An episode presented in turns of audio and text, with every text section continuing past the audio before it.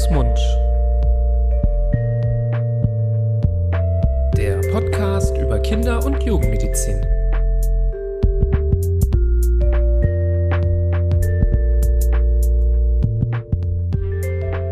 Hallo und herzlich willkommen zu einer weiteren Folge Hand, Fuß, Mund, dem Podcast zur Kinder- und Jugendmedizin. Ich begrüße an meiner Seite wie immer den lieben Florian Barbour. Hallo lieber Florian. Hallo Nibras. Wir freuen uns heute in diesem Podcast, in dem wir beide, ähm, wir sind ja Fachärzte für Kinder- und Jugendmedizin, falls man heute das erste Mal zuhört, ähm, immer über Themen ähm, der Kindergesundheit sprechen, die Kooperation mit der Deutschen Gesellschaft für Kinder- und Jugendmedizin fortzusetzen, mit denen wir ja zusammen ähm, jetzt ein Format uns überlegt haben, nämlich die ähm, die sogenannten Expertenfolgen. In diesen Expertenfolgen, ähm, zu denen natürlich auch weiterhin alle Nicht-Experten, also auch Laien und Interessierte, alle Eltern eingeladen sind zuzuhören, ähm, ein Thema aber etwas ähm, fachlicher beleuchten, ein bisschen mehr in die Tiefe gehen, medizinischer werden und ähm, als Mittelpunkt dieser Episoden nehmen wir uns immer eine Leitlinie zu einem Thema der Kindergesundheit ähm, zu Herzen und heute, so wie man schon beim Anklicken der Episode gemerkt hat, soll es um Harnwegsinfektionen im Kindesalter gehen, um die Diagnostik, die Therapie und vielleicht auch die Prophylaxe von Harnwegsinfektionen im Kindesalter. Ein wirklich sehr breites äh, Thema, zu dem es auch eine ausführliche Leitlinie gibt, ähm, das wahrscheinlich gar nicht so leicht ist, hier in wenige Worte zu fassen. Dafür haben wir aber einen sehr, sehr tollen Interviewgast eingeladen, ähm, nämlich Dr. Rolf Beetz. Ähm, Dr. Rolf Beetz ist auch Koordinator dieser Leitlinie und wir heißen Sie herzlich willkommen, Herr Beetz, in unserem Podcast. Podcast. Vielen Dank. Ich freue mich, dass ich äh, mit Ihnen über dieses Thema sprechen kann, was äh, uns doch in der Kinder- und Jugendmedizin beschäftigt. Immerhin eine der häufigsten bakteriellen Infektionen überhaupt. Und äh, mich hat das Thema als Kindernephrologe und kinderurologisch tätiger Kliniker äh, über Jahrzehnte beschäftigt, äh, so dass ähm, ich mich auch in diese Leitlinie äh, gut einbringen konnte. Ich hoffe, ich kann ein bisschen was beitragen aus dem, äh, was wir versucht haben in der Leitlinie zu vermitteln. Da sind wir ganz sicher. Und als beste Aufwärmübung, um in das Thema reinzukommen, finden wir ja immer ähm, eine Definition ganz gut. Wie werden denn Harnwegsinfekte im Kindesalter definiert und gegebenenfalls auch unterteilt? Wir sprechen von der Harnwegsinfektion als Überbegriff äh, und versuchen darunter zu subsumieren drei äh, verschiedene Szenarien. Die eine ist die der Pyelonephritis oder wie es auch heißt Nierenbeckenentzündung, wobei die Betonung auf Nieren zu liegen hat, denn das Nierenparenchym, das Gewebe, ist äh, das Zielort der Bakterien in diesem Falle. Dort findet die Entzündung statt, deswegen eben auch Pyelonephritis. Und davon abzugrenzen ist die reine Blasenentzündung, die Zystitis, bei der die Kinder in der Regel kein hohes Fieber haben und bei der auch andere Symptome, die für eine Pyelonephritis sprechen, fehlen. Und wiederum davon ist ein Phänomen abzugrenzen, äh, das in letzter Zeit zunehmend beachtet wird, das ist die sogenannte asymptomatische Bakteriurie, diejenige Besiedlung der Harnblase, die ohne Entzündungsreaktion, also ohne die Produktion von Leukozyten, weißen Blutkörperchen im Urin einhergeht und die in der Regel nicht behandlungsbedürftig ist. Also noch einmal von oben nach unten die Pyelonephritis als Nierenbeckenentzündung, die Zystitis als Blasenentzündung und die asymptomatische Bakterie. Wir können schon daraus schließen, dass offensichtlich ähm, die äh, Zystitis und die Pyelonephritis in aller Regel Symptome machen. Viele Zuhörerinnen und Zuhörer haben die Episode sicher äh, mit Freude angeklickt und dachten sich, ah, Harnwegsinfektion hatte ich schon mal, kenne ich, hatte mein Kind vielleicht schon mal, gerade wenn es äh, sich um ein älteres Kind handelt. Das kommt ja auch nicht von irgendwo her. So eine Harnwegsinfektion ist nicht gerade eine Seltenheit im Verlauf des des menschlichen Lebens, sage ich jetzt mal. Haben Sie da ein paar Zahlen für uns, wie, wie wahrscheinlich da mit sowas zu rechnen ist im weiteren Verlauf? Also insgesamt geht man davon aus, dass in den ersten 16 Jahren über 10 Prozent der Mädchen und knapp 4 Prozent der Jungen mindestens einmal eine Harnwegsinfektion hatten. Das zumindest aus äh, britischen Studien zu ersehen. Und äh, die häufigste erste Harnwegsinfektion äh, bei Kindern und Säuglingen, die findet im ersten Lebensjahr statt. Das ist also das Prädilektionsalter eigentlich für äh, eine Pyelonephritis dann in der Regel, denn die Kinder werden nicht durch äh, Schmerzen beim Wasserlassen oder durch äh, Miktionsbeschwerden erkennbar, sondern in der Regel durch Fieber oder ein Verfall ihres Allgemeinzustandes. Und das ist ein, finde ich, sehr interessantes Phänomen, äh, dass wir es hier im ersten Lebensjahr mit der Häufung zu tun haben. Es ist also eine regelrechte Kinderkrankheit.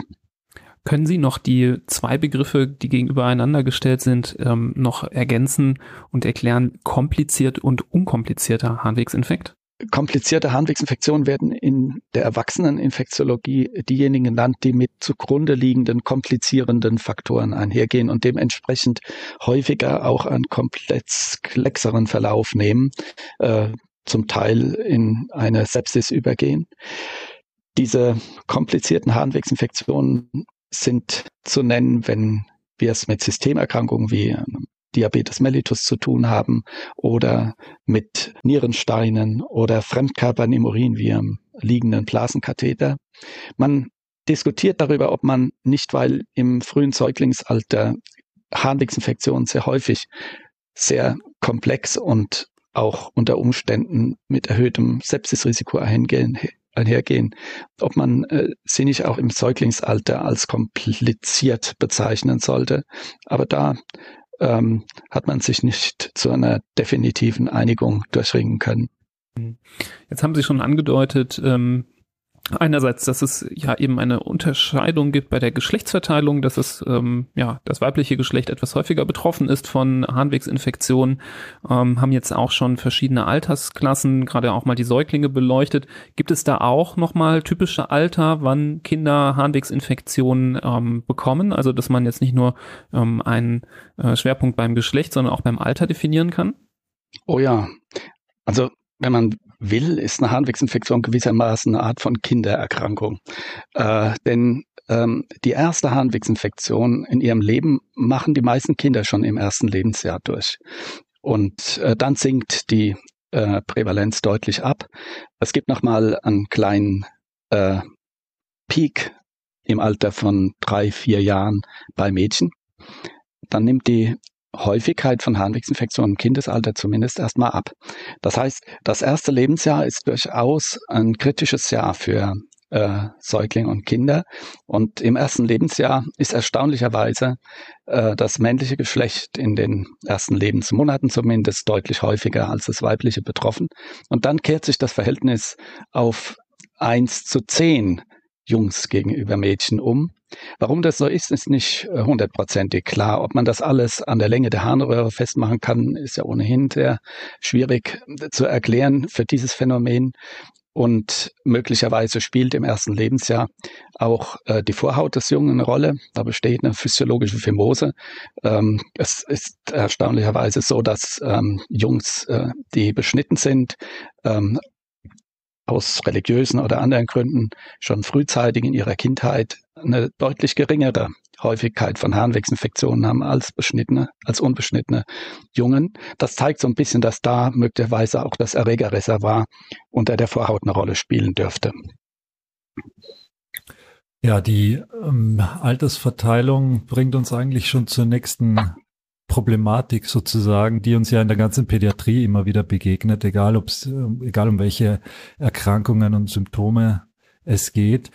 Ähm, das Alter der Kinder beeinflusst natürlich auch die Kommunikation mit den Ärztinnen und mit den Ärzten, äh, während wir jetzt, wenn wir Jugendliche haben, natürlich ganz klare Hinweise dafür bekommen, dass aufgrund der Unterleibsschmerzen oder des Brennens äh, beim Wasserlassen hier eine Harnwegsinfektion vorliegt, so machen sie uns ja die ganz Kleinen deutlich schwieriger mit ihren äh, mit ihrer nonverbalen Kommunikation. Worauf muss denn der, der Pädiater achten, wenn es um die, um die kleinsten Kinder geht, äh, damit er auch so eine Harnwegsinfektion richtig erkennt und die Symptome richtig deutet? Worauf ähm, muss er sich da einlassen?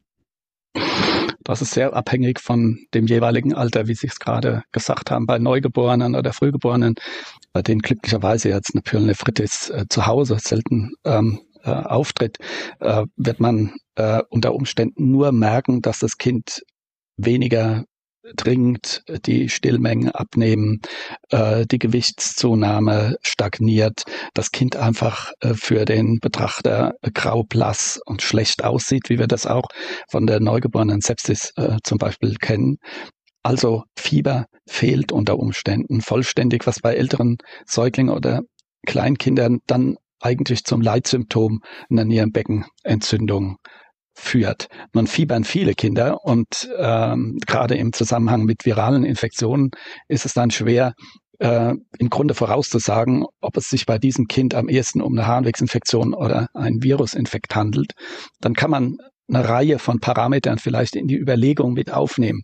Wenn das Fieber über zwei Tage dauert, wenn es sich um ein Mädchen handelt, wenn man keine andere Fieberursache findet, wenn die maximalen Temperaturen über 39 Grad Celsius liegen, wenn es sich um einen Jungen zum Beispiel handelt, der nicht beschnitten ist, wenn das Kind erbricht, dann sind die Wahrscheinlichkeiten, dass es sich um eine Nierenbeckenentzündung handelt, höher, als wenn diese Parameter fehlen.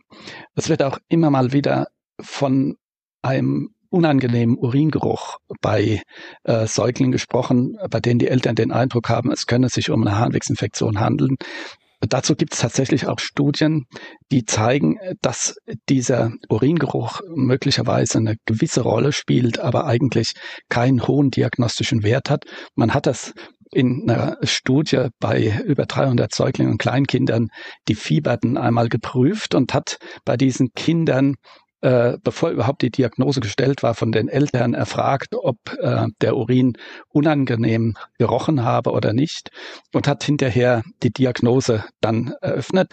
Ähm, es war ein Teil der Kinder, 15 Prozent, die hatten eine Harnwegsinfektion, die anderen 85 Prozent hatten keine. Und äh, der Urin roch bei denen mit Harnwegsinfektion in 57 Prozent und bei denen ohne Harnwegsinfektion, also mit Pneumonie oder anderen Fieberursachen, in 32 Prozent in den Augen der Eltern unangenehm oder in den Nasen der Eltern besser gesagt. Also der Unterschied war nicht sehr groß, sodass das diagnostische Kriterium für so einen Befund nicht ähm, äh, zu sehr gewichtet werden darf, aber bei der Gesamtbeurteilung durchaus eine Rolle spielen kann.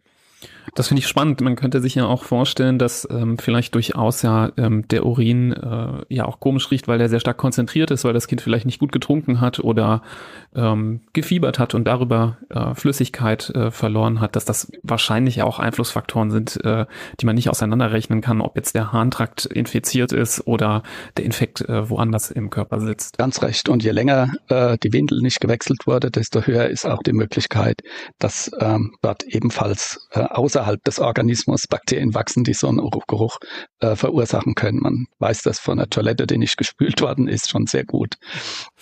Ähm, jetzt sind wir schon beim Thema Untersuchung ähm, der Urin, dass der untersucht werden sollte, wenn es ähm, um eine Harnwegsinfektion geht. Ähm, das ist ja glaube ich, den allermeisten, die hier zuhören, völlig äh, klar und logisch.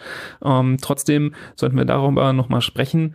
Ähm, Sie haben in der Leitlinie auch nochmal einen, ähm, ja, einen kleinen Katalog definiert von Symptomen, die auf jeden Fall immer zu einer Unter Urinuntersuchung führen sollten. Vielleicht gehen wir da nochmal drauf ein, denn es ist ja nicht ein Standard, der bei jedem Kind mitgemacht wird, das zum Kinderarzt geht. Ähm, es gibt genug Symptome, wenn jetzt äh, das Ohr weh tut, dann wird ja nicht unbedingt noch der Urin mit untersucht. Das muss ja dann auch nicht sein. Aber welche Symptome sind ähm, ja ganz klar definiert in der Leitlinie, dass da der Urin untersucht gehört. Ja, das ist schwierig äh, so klar zu ähm, äh, strukturieren. Äh, bei Fieber unklarer Genese sind wir uns, glaube ich, alle einig, äh, dass wir äh, eine Urinuntersuchung veranlassen sollten. Ähm, denn äh, wenn ähm, Fieber besteht, müssen wir zumindest beim Säugling und Kleinkind in vier bis sieben Prozent der Fälle damit rechnen, dass es sich um eine Harnwegsinfektion handelt. Also das gehört einfach zu den häufigen Differentialdiagnosen. Jedes Fieber also beim Säugling, jedes Fieber unklarer Genese, ganz unabhängig vom Alter, sollte zu einer Urindiagnostik führen.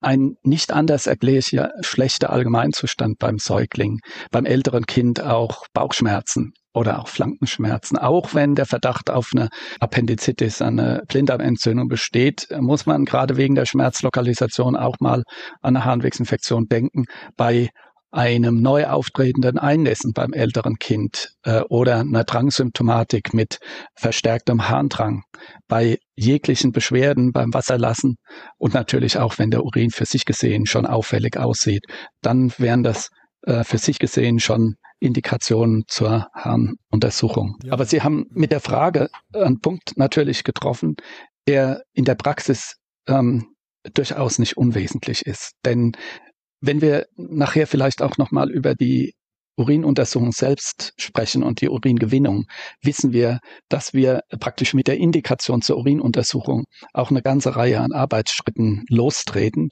die ähm, in der Praxis ähm, nicht ganz unkompliziert sind, gerade beim Säugling und beim Kleinkind, bei dem eine Uringewinnung nicht ganz so einfach ist wie beim Erwachsenen. Und dann ist der Kinderarzt tatsächlich genötigt zu entscheiden, wo brauche ich es wirklich und wo belaste ich nur äh, das Kind äh, mit ähm, Untersuchungsmaßnahmen, die ich ihm ersparen kann. Insofern ist dieser Schritt, wann entscheide ich mich zur Urindiagnostik oder wann entscheide ich mich dagegen, einer, der dem Arzt natürlich überlassen ist. Und es ist ganz interessant, dass auch die amerikanische Leitlinie hier dem Arzt die Hauptverantwortung zuspielt und sagt, du musst das selber entscheiden. Es ist deine freie Entscheidung, wann du eine Urindiagnostik machst. Es hängt von deiner Kompetenz, deiner sagen wir mal, Sensibilität für die Beschwerden des Kindes und deine Erfahrung ab. Hm.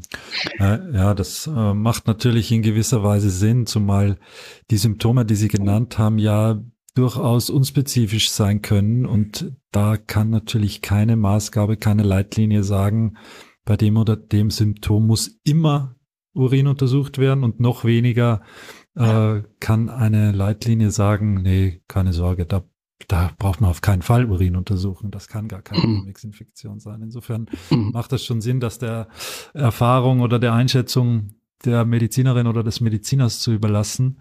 Aber ich glaube, wir alle haben natürlich unsere äh, Erlebnisse und Erinnerungen an die Notfallambulanz oder an die Spezialsprechstunde, wenn es mal daran ging, ja, wir sollten bei dem Kind auf jeden Fall auch noch Urin untersuchen, weil es könnte ja eine Harnwegsinfektion sein. Und dann ist es zum Beispiel ein Säugling und dann tritt man genau diese Lawine los, die Sie gesagt haben. Und das beginnt vielleicht mit Stunden des Wartens, wenn man einen ganz gutmütigen Arzt oder Ärztin vor sich hat, wo man sagt, ja, die Eltern sollen jetzt mal versuchen, äh, da Urin aufzufangen bei offener Windel.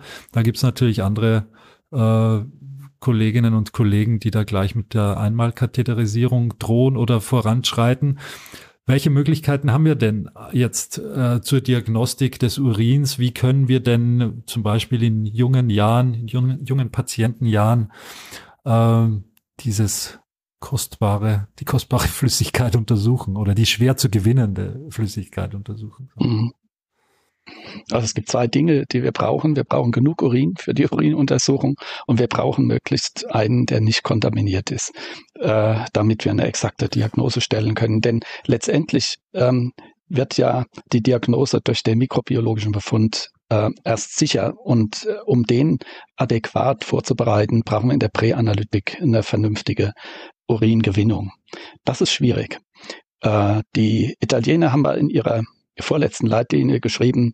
Also wir finden äh, es am besten, eine Blasenpunktion, Katheterurin oder einen sauberen Mittelstrahlurin mittels Clean Catch zu gewinnen. Das macht aber keiner in Italien. Also akzeptieren wir den Beutelurin. Ein paar Jahre später haben die diese äh, Aussage revidiert. Es besteht im Moment ziemlich Einigkeit in den verschiedenen Leitlinien, die sich mit Harnwegsinfektionen im Alter zwischen 0 und 2 Jahren beschäftigen, dass man, wenn es irgendwie möglich ist, einen Clean Catch Urin gewinnen sollte. Also eine Art von Mittelstrahlurin, der gewonnen wird, nachdem man das Genitale mit Wasser gereinigt hat und äh, irgendwelche Salbenreste vielleicht auch noch entfernt hat, die von vorher noch übrig geblieben sind. Und diesen Urin gewinnt, indem man entweder, wie Sie sagten, einfach zuwartet, möglichst nach einer Mahlzeit, nach einer Trinkmahlzeit oder indem man äh, die Miktion stimuliert oder provoziert, entweder durch eine kühle Kompresse, die man äh, mit äh, kreisender Bewegung im Schambereich ähm, aufbringt oder ähm, mit ähm, anderen Möglichkeiten beim Neugeborenen, zum Beispiel mit einer Methode, äh, die sich ähm, leider wegen der Reflexproblematik, die äh, nach wenigen äh, Wochen und Monaten erlischt, später nicht mehr durchführen lässt, mit einer Klopfstimulation im Bereich der suprapubischen Region und einer Massage im Lumbalbereich, im Lendenbereich, kann man in der Tat innerhalb von wenigen Minuten äh, eine Miktion ähm, provozieren. Man hat das in der Studie äh, gezeigt und hat gesehen, dass innerhalb von fünf Minuten 80 Prozent dieser Neugeborenen äh, eine Miktion aufwiesen. Da ist natürlich die Frage, wie personalintensiv das ist. Einer muss das Kind hochheben, der andere wird klopfen, der dritte massiert vielleicht oder wie auch immer das man sich vorstellen mag. Äh, das ist aufwendig und alle diese Clean Catch Urinversuche sind aufwendiger als jetzt einfach nur einen Urinbeutel aufzukleben. Und insofern ähm, wird in der Praxis ganz sicher äh, derzeit auch nach wie vor zunächst zu einer Art Screening äh, der Beutelurin gewählt. Ob das so gut ist, weiß ich nicht, denn ähm, zeitaufwendiger ist unter Umständen dann in der Folgezeit die Konsequenz, wenn man einen pathologischen Urin äh, findet und dann überprüfen muss mit einer anderen Methode.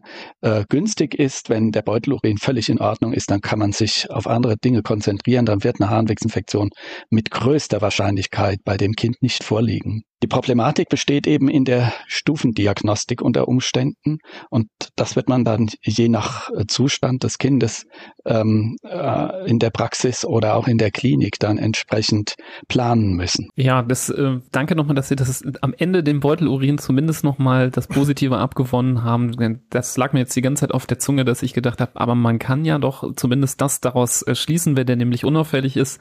Ähm, in der Hinsicht fand ich ihn schon hilfreich. Aber Sie haben vollkommen recht, dass, da wartet man ja manchmal ewig, bis da überhaupt was drin ist. Und wenn ich mir jetzt vorstelle, ich habe da einen drei Monate alten, äh, drei Wochen alten äh, oder drei Wochen altes Neugeborenes liegen, was hochfiebert, da kann ich dann auch nicht darauf warten, dass da äh, nach einer Stunde irgendwie ähm, Urin drin landet. Vielleicht sollte man dann doch nochmal äh, diese Stimulationstechniken mehr lehren. Ich kann mich auch an Dienst erinnern, wo wir Ewigkeiten gewartet haben auf Urin, wo man gedacht hat, na, da hätte ich jetzt auch lieber mit drei Leuten massiert für fünf Minuten, das wäre vielleicht doch die bessere Wahl gewesen. Also das ist auch ähm, sehr spannend. Vielleicht sollten wir noch mal ganz kurz auch auf die Katheterisierung und eben die ähm, Blasenpunktion eingehen, weil die ja auch immer wieder genannt werden. Welchen Stellenwert haben die jetzt in der Leitlinie? Die haben einen relativ hohen Stellenwert, weil äh, bei einem pathologischen äh, Urinbefund, äh, den sie im Beutelurin gewinnen, äh, dann eigentlich in der Regel entweder der Clean Catch Urin gewonnen werden sollte oder eben eine invasivere Methode einzusetzen wäre. Das wäre der Katheter oder der Blasenpunktionsurin. Ganz kurz vielleicht nur eine kleine Bemerkung äh, zu der Ökonomie der verschiedenen Methoden. Es gibt eine Studie, die zeigen konnte, dass wegen der häufigen falsch positiven Befunde der Beutelurin am Ende kostspieliger war als jede andere Methode der Uringewinnung. Das nur mal beiseite gesagt. Ähm, wir handeln uns unter Umständen, wenn wir dem Beutelurin zu sehr vertrauen, ähm, dann doch ähm, unnötige Folgeuntersuchungen oder auch Therapien oder sogar die stationäre Aufnahme eines Kindes ein, ähm, weil wir einfach ähm, uns von zum Beispiel auch der Leukozyturie, die ja für uns der Maßstab für eine mögliche Harnwegsinfektion ist, äh, fehlleiten lassen. Man muss wissen, dass eine Leukozyturie ähm, durchaus in dem Beutelurin immer wieder zu finden ist und die äh, Mengen, äh, die da ähm, berichtet werden, sind relativ hoch.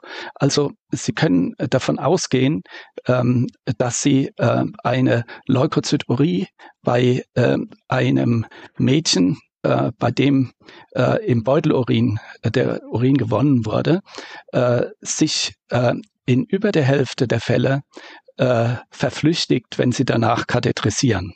Dann gibt es diese Leukozyturie nicht mehr. Bei Jungens ist das wesentlich selten der Fall. Äh, da hat man in einer Studie 2017 ähm, bei 45 Fällen nur in vier von diesen 45 Fällen dann äh, keine Leukozyturie mehr gefunden. Aber bei Mädchen zum Beispiel kann sie dieser Befund einfach erstmal fehlleiten und sie denken, sie haben es mit einer Harnwegsinfektion zu tun und schicken den Urin weg. Der geht dann in die Mikrobiologie, wird irgendwann nach zwei Tagen ähm, befundet und äh, sie behandeln ähm, antibakteriell und haben eigentlich nur eine gar nicht vorhandene Leukozyturie behandelt und äh, nicht eine Harnwegsinfektion. Das ist ein Problem. Äh, deswegen äh, denke ich mal, muss man ähm, bei einer Leukozyturie doch eher nochmal genauer hinschauen. Und meiner Ansicht nach ist ein Harnkatheterismus kein so invasiver Eingriff, dass er nicht beim hochgradigen Verdacht auf eine Pyelonephritis verantwortbar wäre. Wenn Sie an die vielen Versuche, ähm, einen venösen Zugang zum Beispiel oder eine Blutentnahme beim Säugling durchzuführen denken, ist die Quälerei da in meinen Augen bei fünf, sechs Versuchen ähm, wesentlich dramatischer. Man muss es aber beherrschen. Und das ist, glaube ich, ein bisschen unser Problem in den Kliniken. Äh, wir sollten es einfach in die allgemeine pädiatrische Ausbildung stärker integrieren, äh, den ähm, Einmalkatheterismus mit den Materialien, die wir heute zur Verfügung haben, mit der Größe der Katheter, ist das äh, kein großes traumatisches Ereignis mehr. Und zumindest mal in der Klinik bei einem schwerkranken Säugling würde ich sagen, sollte man diese Maßnahme äh, doch frühzeitig in Betracht ziehen. Einer der Hauptnachteile, wenn ich jetzt nochmal zum Beutelurin zurückkommen kann, ist ja, dass wenn ich jetzt einen Beutelurin endlich gewonnen habe und der aber auffällig ist und ich das entweder bestätigen muss oder auch eine Diagnostik äh, anschließen muss, um die Erreger zu, zu identifizieren. Wenn der Beutel voll ist, dann ist die Blase ja erstmal leer. Das heißt, bis jetzt der nächste Urin äh, zu untersuchen ist, das dauert ja noch mal wieder ein paar Stunden, bis da der, äh, bis die Blase wieder aufgefüllt ist. Insofern kann das das Ganze ja noch äh, noch mehr in die Länge ziehen und äh, ja ist etwas kontraproduktiv. Ja, und das sind die Argumente, die eben wir in der Klinik haben, äh, die sich aber nicht bei jedem fiebernden Kind in der Praxis umsetzen lassen. Und da wird man wahrscheinlich zunächst mal eine Art Triage machen anhand des ähm, Beutelurins und die Eltern nicht äh, sofort mit einem Eimerkatheterismus konfrontieren. Genau das ist, äh, glaube ich, ähm, derzeit auch äh, und wird es auch bleiben, das Problem, dass wir an eine äh, Urindiagnostik äh, nur mit solchen invasiven Methoden äh, optimal herankommen. Man darf den Beutelurin auf gar keinen Fall verteufeln. Natürlich eignet er sich letztendlich auch, aber wir haben es dann mit häufigeren Kontaminationen und vielleicht auch Fehlbefunden zu tun. Das ähm, kann man mit der etwas invasiveren Methode vermeiden. Aber wir halten uns, und das ist nicht ähm, ganz ungewöhnlich, jetzt an äh, praktisch diesen Basics auf.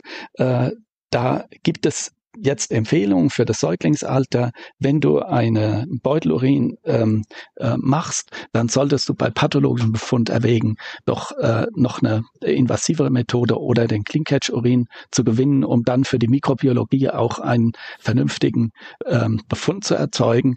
Wenn es sich um ein schwerkrankes Kind handelt, dann sollte man ähm, die invasive Methode in der Klinik direkt ähm, verwenden und ähm, nicht stundenlang ähm, warten, bis spontan ein Urin entleert wird. Also ich glaube, das ist äh, für alle einigermaßen einsichtig, dass wir, wenn ein Kind schon in die Klinik eingewiesen wird, weil es eben schlecht geht, wir da keine Verzögerung akzeptieren.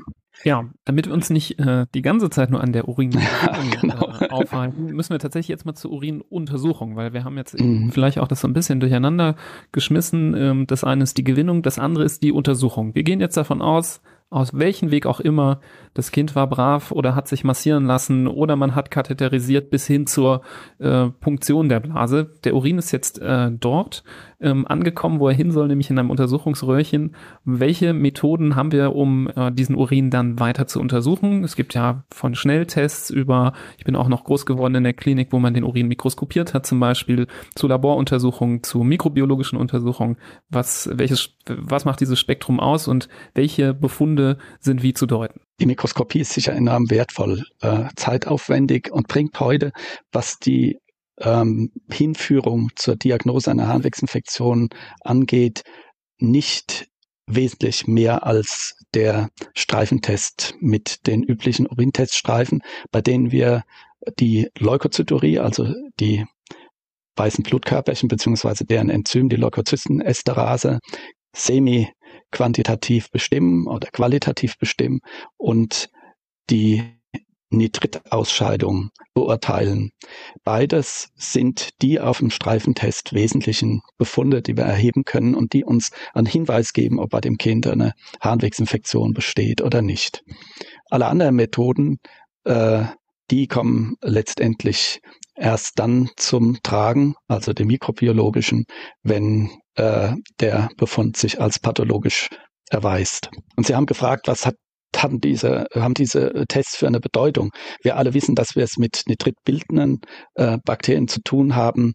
In der Mehrzahl der Fälle, fast alle E. colis machen das. Äh, sie bilden aus dem Nahrungsnitrit, das wir zu uns nehmen und das mit der Urin ausgeschieden wird, äh, Nitrat, bilden sie Nitrit. Und das ist auf dem Streifen des nachweisbar. Es ist der Beweis im Grunde dafür, dass wir es mit Bakterien zu tun haben in der Urinprobe, woher auch die immer kommen.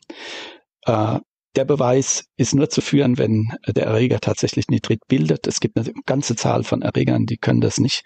Und dann bleibt natürlich auch der Test negativ. Also grampositive ähm, Bakterien im Urin, Enterokokken, die machen das nicht.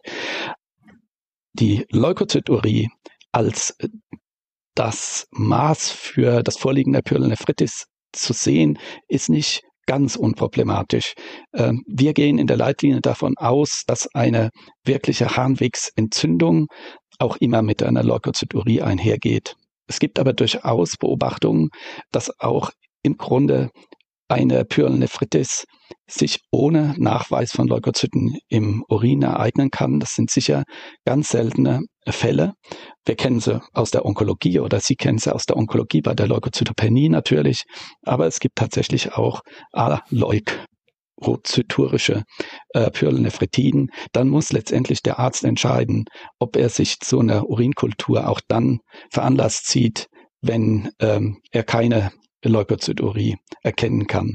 In unserer Leitlinie haben wir auf den häufigsten Fall, nämlich den der Leukozyturie, abgezielt, bei der dann eine mikrobiologische Kultur beim Verdacht auf eine Harnwegsinfektion erfolgen soll.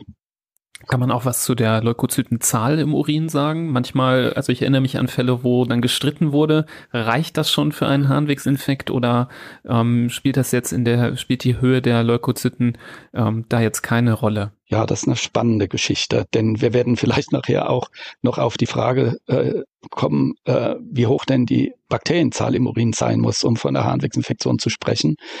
Beides zeigt, hier kann es eigentlich bei so fließenden Übergängen gar keine absolute Trennschärfe geben.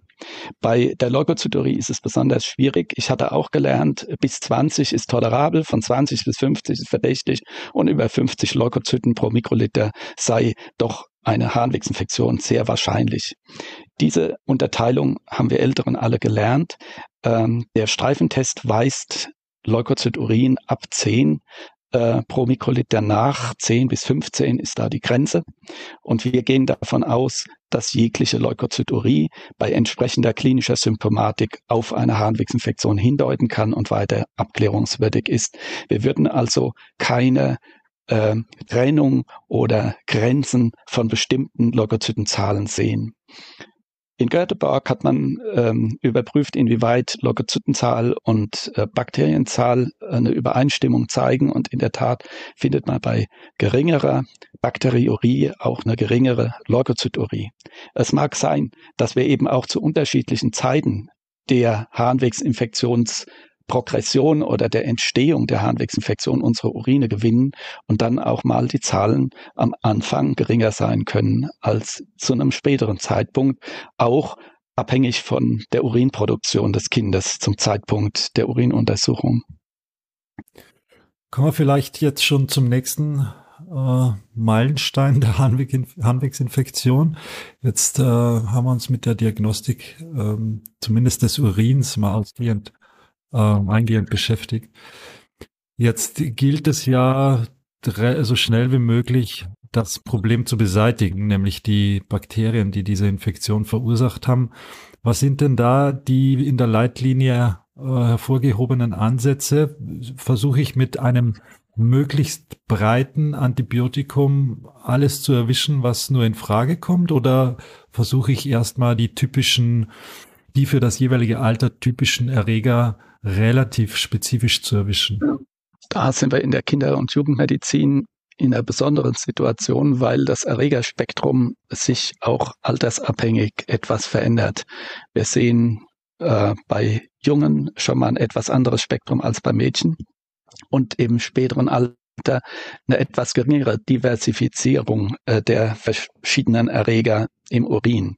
Da wir es äh, bei kleinen Säuglingen nicht selten mit Kindern zu tun haben, die auch Harntraktfehlbildung oder andere komplizierende Faktoren aufweisen, sind dort die äh, Erreger nicht unbedingt immer wie sonst üblich Escherichia coli, sodass wir da tatsächlich beim frühen Säuglingsalter ein, ein möglichst breites Spektrum erwischen wollen.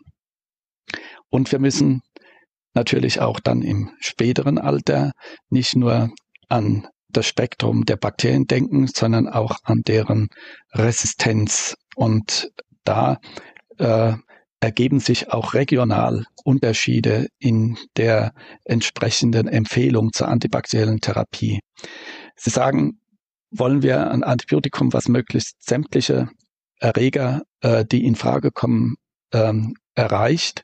Das gibt es im Grunde gar nicht. Ähm, und insofern sind wir immer ähm, ein wenig selektiv. Man wird in der Pneumonie äh, eine ganz andere äh, antibakterielle äh, Therapie durchführen als in einer Harnwegsinfektion, weil man es eben auch mit ganz anderen Erregern zu tun hat. Und insofern sind die schon zugeschnitten, die antibakteriellen Therapieschemata auf die gramnegativen Erreger und insbesondere auf Escherichia coli. Das Spektrum natürlich sollte möglichst so breit sein, dass wir auch ähm, sag mal, nicht ganz so häufige, aber immer noch häufigere Erreger mit auch erfassen können. Heute aber ist, glaube ich, ein wichtiger Aspekt ähm, bei der Wahl des Antibiotikums die Resistenzsituation. Und die ist von Region zu Region recht unterschiedlich. Das bedeutet natürlich, dass Kinderärzte sich damit auch beschäftigen müssen mit dem Thema und ähm, ja auch die Frage dann doch nach der Kultur vielleicht dann doch noch mehr wieder äh, ins äh, ja, Interessengebiet, auch wenn es vielleicht kein schwerer Infekt ist, rutscht, einfach auch um gewisse ja, Daten zu haben ähm, über den aktuellen Stand der Region, welche Erreger und welche Resistenzen weit verbreitet sind, weil es ja vielleicht sonst eine Diagnostik wäre, die man sich äh, sparen könnte. Ja, durchaus. Und ähm, in dieser Leitlinie erscheint auch ein Satz ähm, zu äh, jugendlichen Mädchen, ähm, bei denen wir im Falle einer reinen Zystitis, vor allem einer solchen, die vielleicht schon mal wiederholt auftritt, äh, durchaus ähnlich wie im Erwachsenenalter in solchen Fällen üblich eine probatorische Therapie empfehlen und nicht zwingend eine Urinkultur verlangen. Aber in den frühen Kinderjahren und vor allem natürlich bei fieberhaften Harnwegsinfektionen oder dem Verdacht auf eine Nierenbeckenentzündung ist eine Urinkultur im Grunde unerlässlich. Erstens aus dem von Ihnen schon genannten Grund und zweitens, weil sich doch in zunehmendem Maße zeigt, dass wir unter Umständen die antibakterielle Behandlung korrigieren müssen, äh, insbesondere dann, wenn wir keinen Erfolg der antibakteriellen Therapie sehen und dann gezwungen sind, auf ein Medikament umzusteigen, was eben dann auch wirklich in der Resistenztestung sich als wirksam erwiesen hat. Können Sie noch was sagen zur Applikationsform der Antibiotika? Also wie entscheide ich als ähm, Pädiater, Pädiaterin vielleicht auch gerade im niedergelassenen Bereich, ähm, ob ich das denn hier jetzt noch ähm, mit einem oralen Antibiotikum, also in Saft- oder Tablettenform, behandeln kann oder dann doch eine intravenöse Gabe des Medikaments notwendig ist? Wir werden Früh- und Neugeborene oder Säuglinge in den ersten drei Lebensmonaten parenteral behandeln, wenn es sich um die erste Harnwegsinfektion handelt. Natürlich beim Verdacht auf eine Urosepsis. Dann, wenn das Kind aus irgendwelchen Gründen, weil es äh, das Medikament nicht verträgt oder weil es einfach erbricht, weil es äh, vielleicht auch Durchfälle hat und die Resorptionsrate nicht äh, bekannt ist, äh, dann ähm, die äh, antibakterielle Therapie parenteral durchführen, dann, wenn ich befürchten muss, dass sie möglicherweise zu Hause gar nicht durchgeführt wird und ich das Kind in Sicherheit bringen will in die Klinik. Und dann, wenn zugrunde liegende Störungen, zum Beispiel eine Harntransportstörung, ähm, vorliegen. Wir werden möglicherweise noch äh, auf die weiterführende Diagnostik kommen. Natürlich würde man falls man bei einer Ultraschalluntersuchung in der Praxis sieht, dass ein äh, Karbunkel oder ein Nierenabszess oder eine solche Handtransportstörung besteht, ähm, das Kind in die Klinik schicken. Da gibt es keinen Zweifel. Wie wird denn mein weiteres Vorgehen beeinflusst, je nachdem, ob ich jetzt zum Beispiel das mit einer antibiotischen Therapie gut sein lasse und äh, somit äh, auf die Ausheilung der Infektion warte und hoffe, oder ob ich vielleicht noch weitere diagnostische Maßnahmen, Sie haben gerade schon angesprochen, Ultraschalluntersuchung oder eine Re Refluxprüfung äh, anschließe. Was sind da die, die Beweggründe, die Füße stillzuhalten oder eben dem weiter nachzugehen? Die Ultraschalldiagnostik ist inzwischen so weit verbreitet, dass wir sie wahrscheinlich äh, in der Klinik innerhalb der darauffolgenden 48 Stunden nach Diagnosestellung einer Harnwegsinfektion erhalten könnten. Und man möchte sie eigentlich auch bei der ersten Pyelonephritis, nicht bei einer Blasenentzündung empfehlen, vor allem im frühen Kindesalter, weil die Entdeckungsrate von äh, Harntraktfehlbildungen oder von Hinweisen für einen höhergradigen Reflux doch in der Sonographie relativ hoch ist. Insofern steht das tatsächlich so. In der Leitlinie wurde vor allem von den urologischen Kollegen entsprechend gepusht. Ähm, und zwar mit der Bemerkung, dass man die Ultraschalldiagnostik doch möglichst innerhalb der ersten 48 Stunden durchführen solle. Das ist äh, für die Praxis nicht immer äh, durchführbar. Und auch da ist natürlich jeder von uns gefordert, sich ähm, äh, abzuwägen, ähm, wie weit er diese Untersuchung zwingend äh, in den ersten Tagen für erforderlich hält. Es wird sicher notwendig sein, wenn äh, die Infektion und das Fieber nicht innerhalb äh, der ersten 48 Stunden sichtbar anspricht, dann äh, kommt man um die weiterführende Diagnostik mittels Ultraschalldiagnostik nicht herum.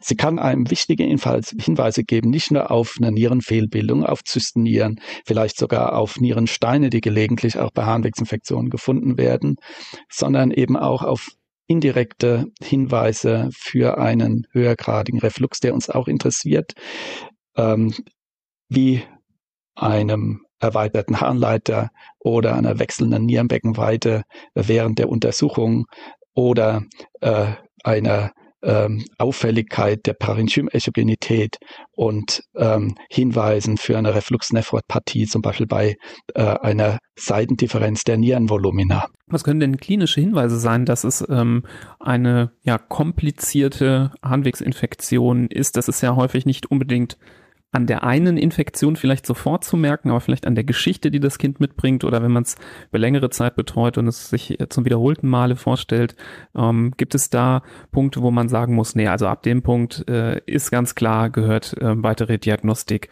eben vielleicht auch bis ähm, zur Refluxprüfung dazu. Beim Reflux ist das wieder eine bisschen andere Geschichte, weil wir es da schon mit einer relativ invasiven Diagnostik zu tun haben. Bei der Ultraschalluntersuchung sollte die Hemmschwelle nicht zu hoch sein. Ähm, natürlich würde man bei einem Kind äh, was eine Pyelonephritis hat, schon in der klinischen Untersuchung prüfen, ob es Hinweise gibt dafür, dass es sich um eine zum Beispiel neurogene Funktionsstörung handeln könnte. Ich habe das zu meiner Anfangszeit äh, sogar gelegentlich gesehen, dass ähm, trotz Vorsorgeuntersuchung auch mal eine Spina bifida occulta äh, übersehen worden ist oder vielmehr noch eine sakrale Dyskinesie mit einfach nur einer Verschiebung der Rima ani, äh, die nicht unbedingt bei jeder Untersuchung gleich ins Auge fällt. Ich habe auch Kinder gesehen mit einer Labiensynergie, äh, die fast nicht mehr miktionieren konnten, wo ich sagen würde, das Mädchen hat einfach auch seine Infektion möglicherweise äh, durch die Labiensynergie bekommen. Solche Dinge, die sind selbstverständlich bei einer Harnwegsinfektion zu überprüfen und weisen dann auf irgendeine Störung hin, die das Ganze zur komplizierten Harnwegsinfektion macht. Ansonsten bleibt Ihnen eigentlich wirklich nur die Ultraschalldiagnostik. Hm.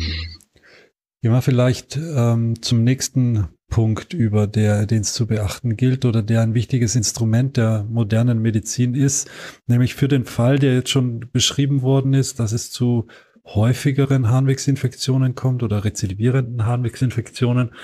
Wie kann man denn äh, möglicherweise dafür sorgen, dass es, dass dieser Teufelskreis gebrochen wird und dass es nicht zu erneuten Infektionen kommt? Wie kann ich denn prophylaktisch an dieses Thema rangehen? Es gibt verschiedene Möglichkeiten. Wir haben jetzt nicht über die Indikationen dazu gesprochen.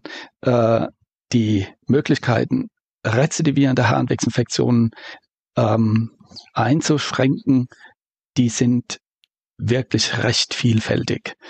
Äh, heutzutage wird sehr großer Wert darauf gelegt, festzustellen, dass eine Großzahl von Kindern, bei Säuglingen ist schlecht zu prüfen, aber von Kindern äh, mit rezidivierenden Harnwegsinfektionen ähm, Zeichen für Blasenfunktionsstörung oder Reifungsstörungen der Blasenfunktion aufweisen, die behandlungswürdig und behandelbar sind durch verschiedenste Möglichkeiten, die wir jetzt hier nicht unbedingt alle ausführen möchten. Aber die Blasenfunktionsentwicklung spielt wahrscheinlich äh, für die ähm, Neigung zu rezidivierenden Blasenentzündungen sind ja meistens Zystitiden eine große Rolle. Und in dem Zusammenhang auch die Obstipationsneigung, die Stuhlretention bei manchen Kindern, die man dann erfährt, wenn man gezielt danach fragt. Denn äh, darüber wird ungern geredet und auch die Enkopresis, also das unwillkürliche Stuhlentleeren, zählt zu Symptomen äh, einer Störung von äh, den Ausscheidungsorganen, die wir bei Kindern mit Harnwegsinfektionen, die immer wieder auftreten, nicht selten sehen. Dort ergibt sich eine Möglichkeit der Behandlung ganz unabhängig von einer antibakteriellen Prophylaxe mit Medikamenten und die sollte man unter allen Umständen bei den älteren Kindern nutzen.